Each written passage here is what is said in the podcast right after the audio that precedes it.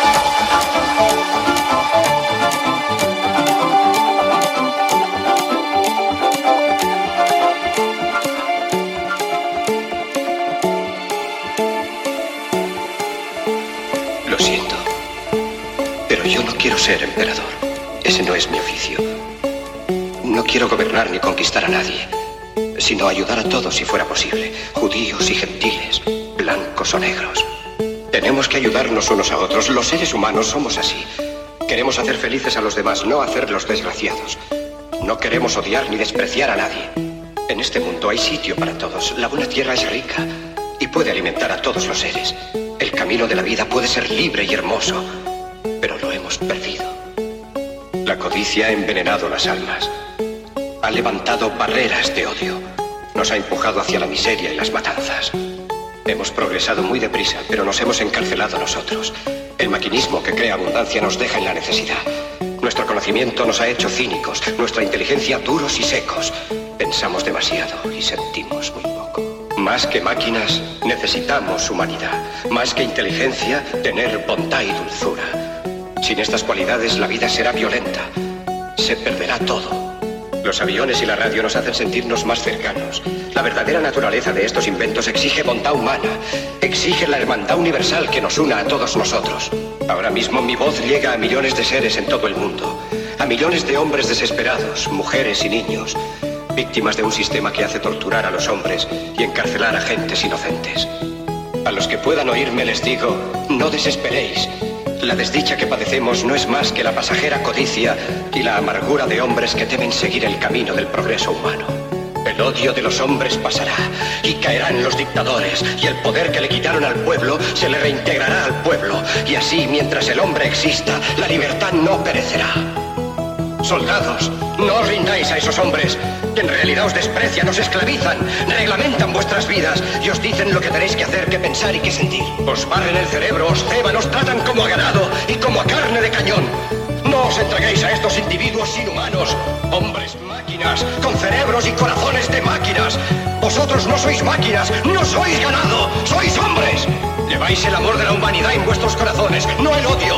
Solo los que no aman odian, los que no aman y los inhumanos. Soldados, no luchéis por la esclavitud, sino por la libertad. En el capítulo 17 de San Lucas se lee, el reino de Dios está dentro del hombre, no de un hombre ni de un grupo de hombres, sino de todos los hombres, en vosotros. Vosotros el pueblo tenéis el poder. El poder de crear máquinas, el poder de crear felicidad. Vosotros el pueblo tenéis el poder de hacer esta vida libre y hermosa, de convertirla en una maravillosa aventura. En nombre de la democracia, utilicemos ese poder, actuando todos unidos. Luchemos por un mundo nuevo, digno y noble, que garantice a los hombres trabajo y de a la juventud un futuro y a la vejez seguridad. Con la promesa de esas cosas, las fieras alcanzaron el poder, pero mintieron, no han cumplido sus promesas, ni nunca las cumplirán. Los dictadores son libres solo ellos, pero esclavizan al pueblo. Luchemos ahora para hacer nosotros realidad lo prometido. Todos a luchar para libertar